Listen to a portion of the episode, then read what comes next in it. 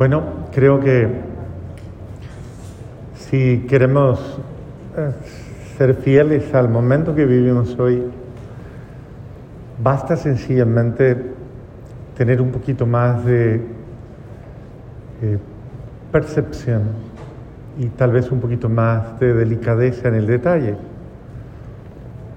Es, es grato para nosotros aprender a mirar y a contemplar eh, todo aquello que de alguna manera nos sugiere algo mucho más grande. Y hoy es importante tener en cuenta que estamos ante el misterio. Una noche como esta nos está llamando a reflexionar sobre algo que es inalcanzable mentalmente hablando para nosotros por muchas razones. Tal vez porque no entra dentro del orden práctico de la vida diaria y no parecería eh, tener que ver con nuestra vida. Sencillamente parecería cosa de la mitología religiosa, como cosa de, esa eh, esfera de gente muy mística, de gente muy... Pero muchas veces tal vez corremos el riesgo de descartar este tipo de reflexión sencillamente porque me parece, me parece que, eh, que no tiene nada que ver conmigo. Y que tal vez sencillamente, pues es, es, es, un, es un cuento más, es una historia bonita, es, es eso que cuenta la Biblia, eso que hablan los curas, eso que, eso que dicen. Pero que tal vez eh, está lejano de mi realidad. Y entonces ahí es donde tal vez nos equivocamos, porque nos hace falta comprender quiénes somos, quién soy yo. Porque si queremos comprender a María, tenemos que comenzar a, permitir que María nos hable desde su humanidad, desde su condición igual a la tuya y a la mía como un ser humano una criatura que básicamente, independientemente a, ella comprender el misterio de Dios, porque estaba igualita que nosotros, o sea, tal vez no tenía esa gran capacidad sobrenatural para comprender lo que estaba pasando con ella. De hecho, era una niña adolescente, aproximadamente unos 14 años, 13, 14 años, y aun cuando había sido formada en el templo, pues de todas maneras comprendía las verdades, comprendía la historia, pero comprender sobrenaturalmente lo que los designios de Dios con ella, eso era absolutamente, podríamos decir, algo fuera de su, de su atmósfera, de su realidad. Y yo considero que, claro, sí, tenía este, todo este sentir sobrenatural, religioso en su ser, pero llegar a apropiárselo siquiera, a sentir lo suyo, a sentir como que yo estoy proyectada algo grandísimo, es que Dios quiere, Dios me quiere entruncando en la historia de la humanidad y siendo un eslabón de rectificación de la historia, porque eso es María. No, yo creo que ella nunca se llegó a imaginar que en ella Dios volvía a reescribir la historia, reescribir la historia. Acabamos de escuchar precisamente Génesis 3, que es aquella narrativa en la que se nos cuenta eh, ese momento dramático en que eh, el hombre se aleja de Dios, se le esconde a Dios, se le oculta a Dios y pierde la interacción y pierde la comunión con Dios y entra en una nueva situación absolutamente irregular que Dios no había soñado para él. A mí me parece que esa narrativa es, es un poquito fuerte, porque de verdad, pues tristemente es lo que vivimos hoy día, ¿no? El hombre que se oculta de la mirada del que le ama, que se oculta de la mirada del que, del que de una forma especial le ha amado, le ha querido y ha preparado absolutamente todo para su felicidad. Y sin embargo yo me escondo de él porque se ha roto algo en mí, se ha quebrado algo en mí que me impide volverlo a mirar, volver a estar con él. Bueno, esa historia dramática yo creo que a Dios le dolió mucho. Ustedes no, no sé si se acuerdan de la película de Mel Gibson, cuando hay un momento en el que em, muere nuestro Señor en la cruz y Mel Gibson capta esto de las revelaciones de, de Santa Catalina Emmerich y la visión que ella tiene de la pasión. Y él lo hace de una manera, y en la narrativa dice que en ese momento cuando Cristo expira, cae una gota, una lágrima de Dios sobre la tierra. Y en ese momento la tierra se cimbronea y hay un terremoto, ¿no? Y es como si, como si el dolor de Dios hubiera impactado a la tierra. El dolor de Dios porque era Dios en el cielo, pero en la tierra, muriendo en la unión hipostática del verbo, se llama eso, en la cual ese mismo Dios que está en el cielo está aquí en la tierra encarnado, viviendo y muriendo, porque son uno. Entonces, eso no lo alcanzamos a superar, no lo alcanzamos a ver y a visualizar. Y yo quiero que ustedes lo visualicen hoy un poquito, el dolor de Dios. A Dios no le duele, a Dios le duele perder a sus hijos. Y tal vez esta narrativa de, Génesis hoy no nos lo dice de una manera directa, pero lo sugiere. Sugiere precisamente eso. Esto es un diálogo dramático, pensaría yo. Es un diálogo un poquito dramático, porque Dios busca al hombre, ¿no? Y, y le pregunta, ¿dónde estás? ¿Por qué Dios tendría que preguntarle al hombre, ¿dónde estás? Porque ya no te siento, porque algo ha pasado entre tú y yo, algo se ha quebrado, porque hay, hay algo que nos separa. ¿Dónde estás? Y el hombre, la narrativa del hombre es, oí tus pasos en el jardín y tuve miedo. El Papa San Juan Pablo II en su eh, teología del cuerpo, en su catequesis, expone de una manera muy bonita la razón del miedo. Y claro, eh, narra precisamente cómo el hombre había perdido, había perdido la gracia de estar sobre la muerte.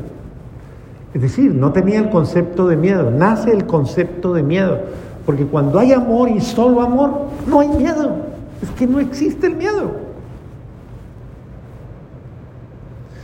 Porque solo hay amor, pero en esta aparece o se introduce esa... El miedo tiene muchas significaciones, desconfianza, inseguridad y muchas otras matices que revelan una carencia, y una carencia de carácter absoluto. Me escondí, me escondí de tu mirada, tuve miedo.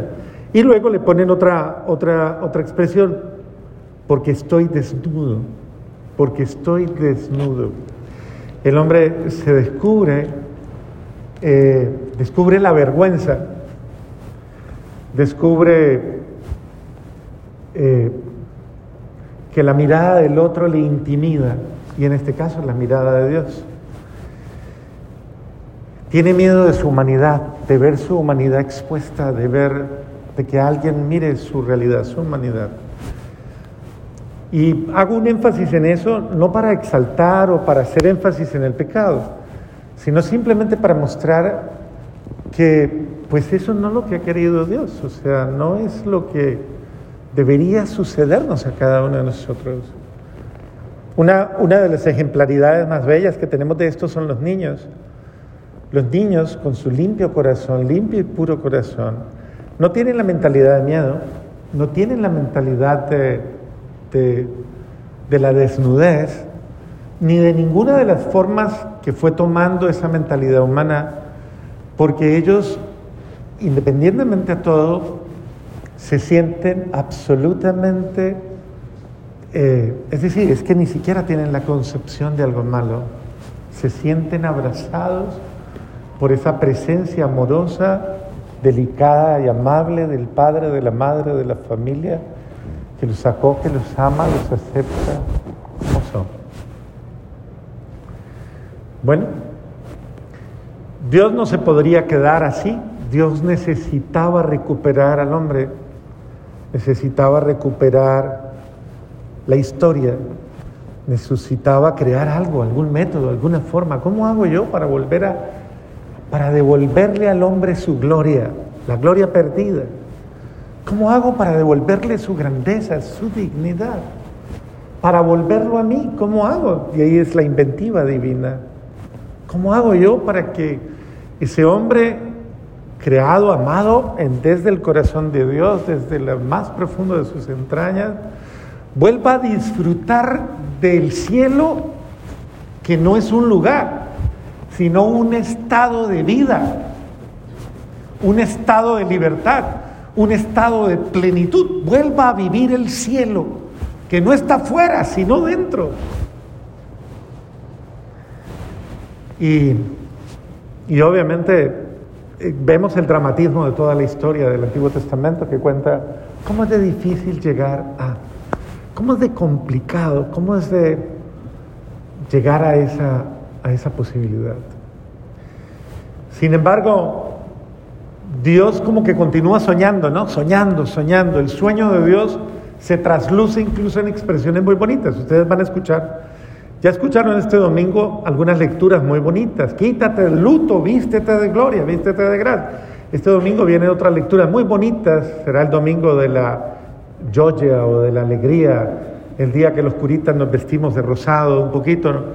Eh, no porque seamos raros, sino porque es una forma que la liturgia le da a mostrar que en medio del dolor del rojo y en medio tal vez del, del morado, eh, de penitencia está, hay un momento como un lapso de, un momento de, de gracia especial. Y el rosado muestra eso, en medio del dolor, la alegría absoluta, la plenitud.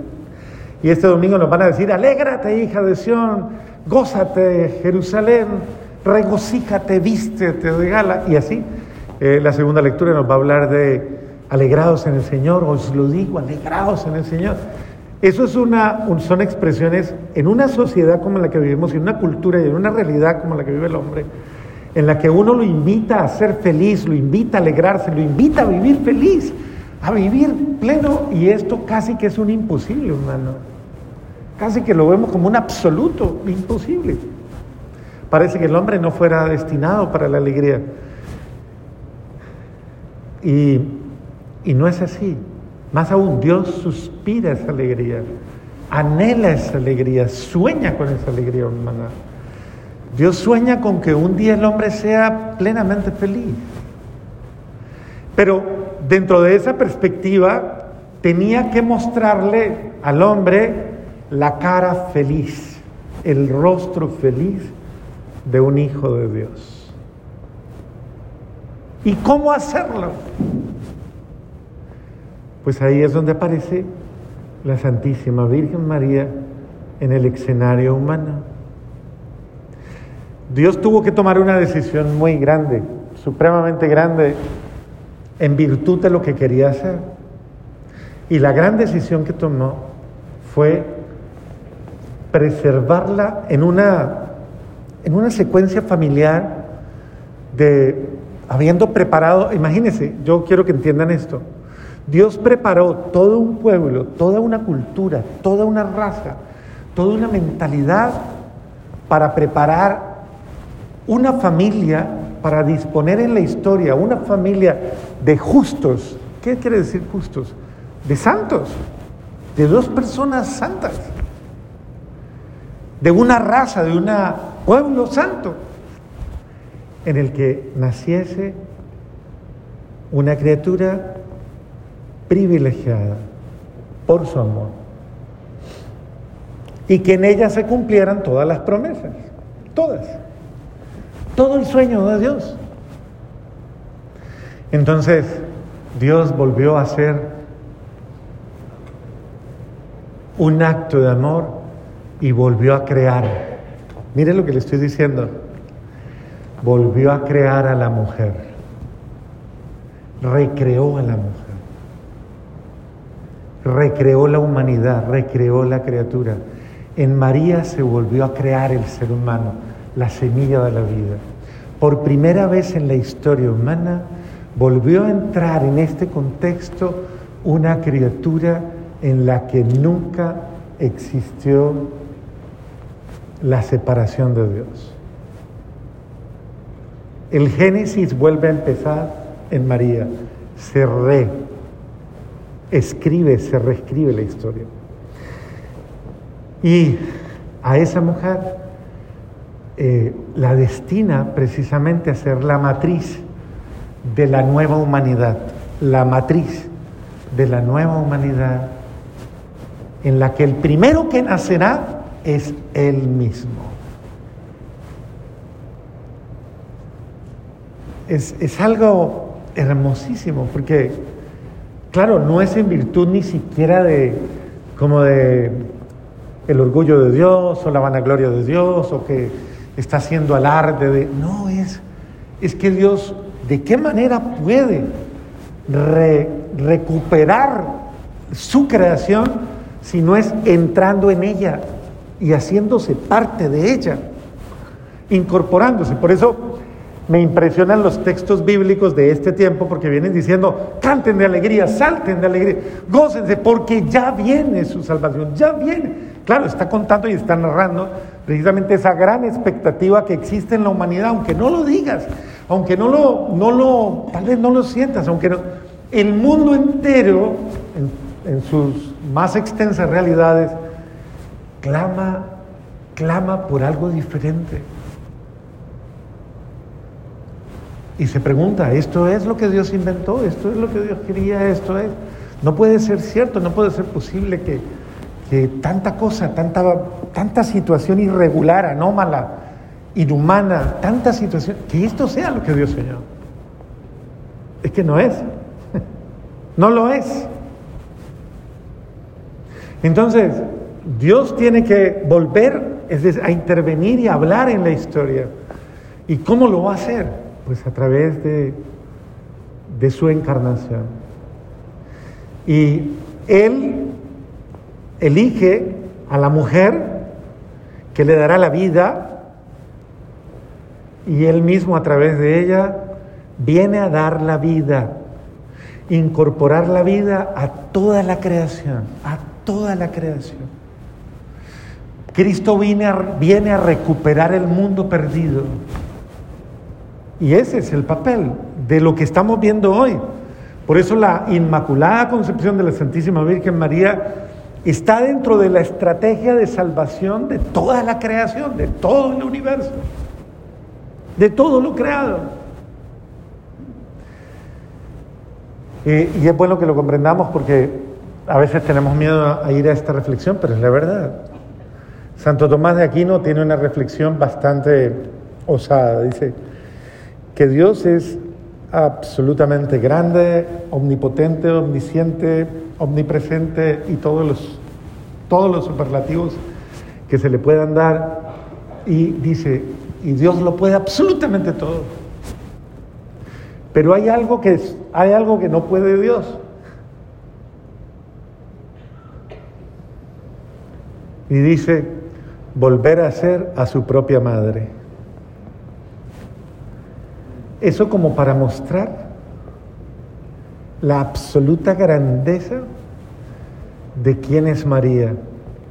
Cuando decimos ella es la mamá de Dios, es una expresión que mentalmente usted la dice porque ya se acostumbró, pero piénselo es la madre de toda la creación.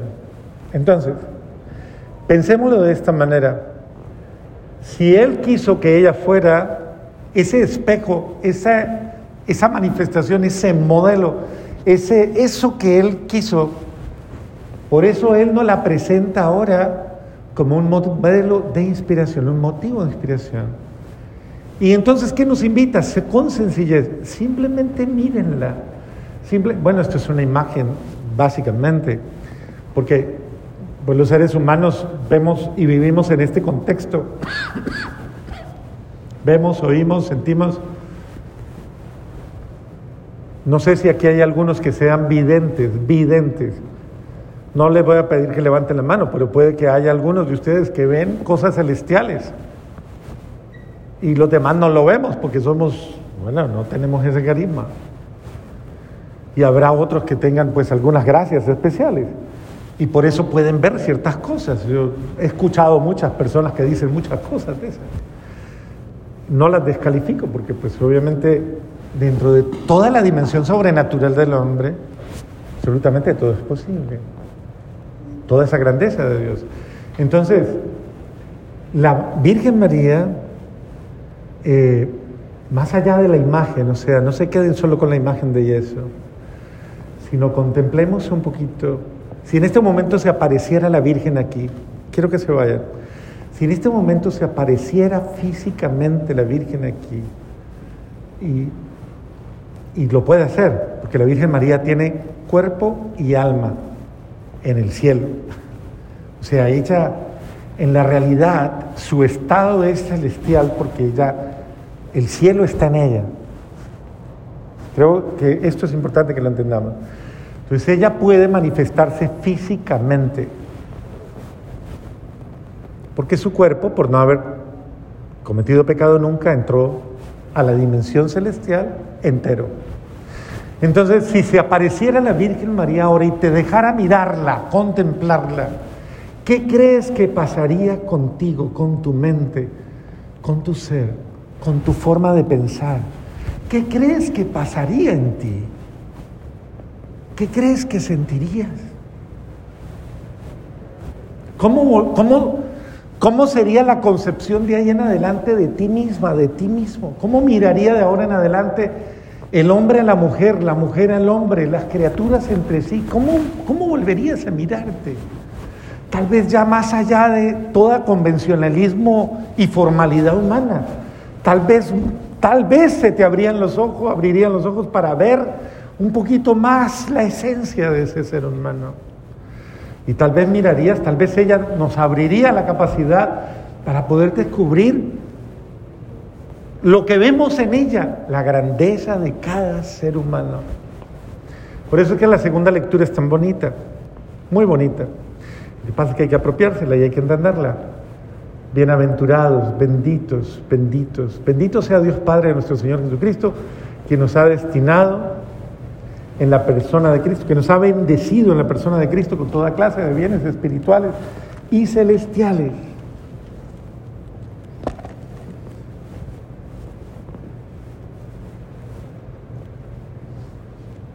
Mire al que está al lado, mírelo un ratito, mírelo. Voltee.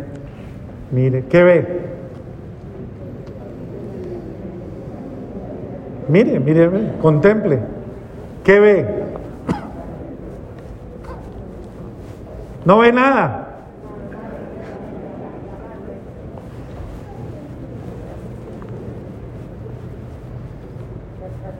Mire que eso es importante, porque esto afecta la vida práctica. Esto afecta la vida práctica de todos, porque si es cierto que Dios quiere que nosotros abramos los ojos a una nueva mentalidad. El solo hecho de entrar a aceptar que yo soy un bendecido, ¿qué quiere decir un bendecido? Desmenucémoslo. Un enriquecido, un agraciado, no un desgraciado, sino un agraciado, lleno de gracias. Ustedes regularmente, sobre todo las mujeres, lo hacen. Una mujer mira a la otra mujer y dice, dicen esa palabra, que agraciada está ella. Y admiran. No, no es normal ver a un hombre viendo a otro hombre diciendo que agraciado está, porque eso pues no es como muy recurrente.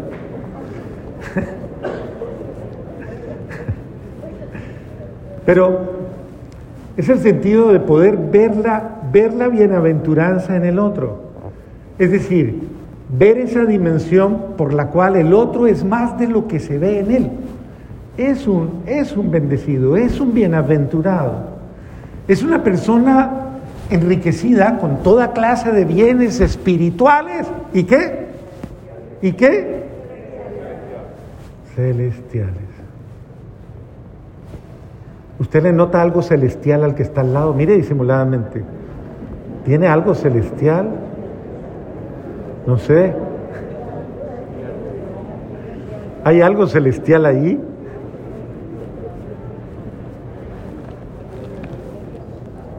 Pero la palabra de Dios lo dice. O entonces que esto es un poema bonito. Es un poema religioso, Padre. Él nos eligió en la persona de Cristo. Antes de crear el mundo, para que fuésemos santos e irreprochables ante sus ojos por el amor. Wow, es, a ver. ¿De quién está hablando? ¿Ah? ¿A quién le aplicamos esto? De pronto a Melchor, a Gaspar y a Baltasar. Porque puede que aquí no haya nadie, de pronto podríamos pensar, no, pero eso está muy complicado.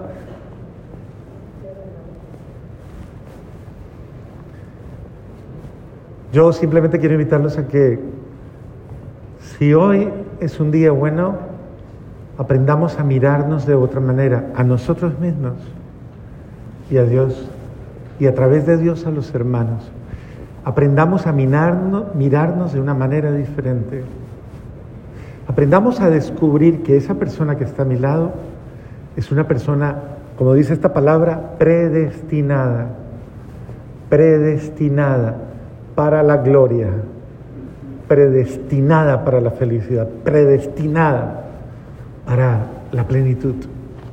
La predestinación para la condenación no existe, eso fue uno de los errores calvinistas, por eso es una herejía. Solo existe la predestinación a la, al bien no al mal.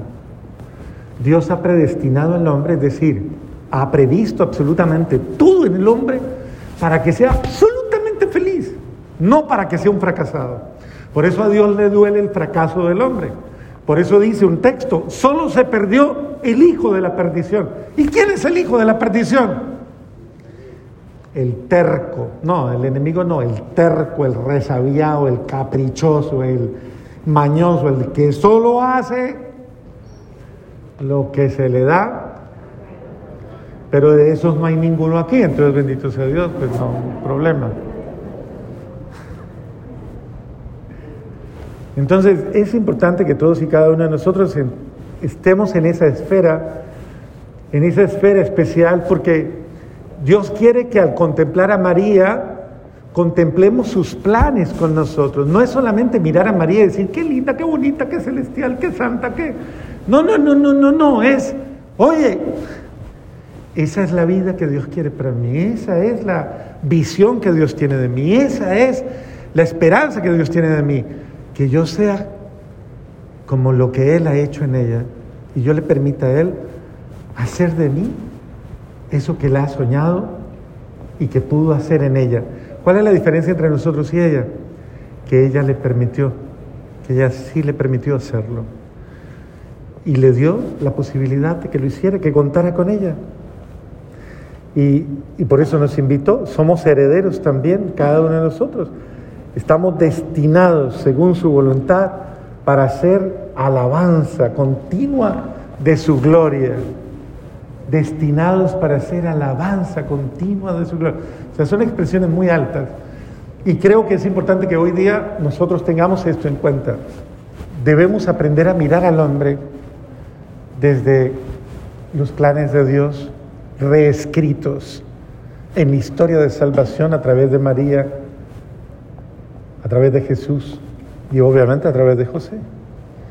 Aprendamos a mirarnos y a mirar a los otros desde lo que Dios tiene reservado. Somos esos bienaventurados, esos benditos, esos predestinados, llamados a la gloria. No se conforme con menos. Cada vez que usted se acuesta a dormir puede de pronto decir, y no hay más. ¿Será que no hay más? Cada vez que se levanta, incluso con el, tal vez hasta con dolor en el cuerpo y tal vez no quiere, y tal vez percibe las fragilidades de su humanidad, podría tener la tentación de pensar, no hay más. ¿No hay más? Le pregunto. Todo se consuma en respirar, comer, dormir, fregarle la vida a los demás. Todo es eso. ¿O hay algo más? A lo cual usted está llamado. Esos que captaron esa, eso que estoy tratando de explicarles esta noche, Esos que captaron ese hilo, que captaron esa idea, hoy día les llamamos santos. Y hoy día les decimos, wow, qué seres tan especiales. Porque a ellos y no a ti.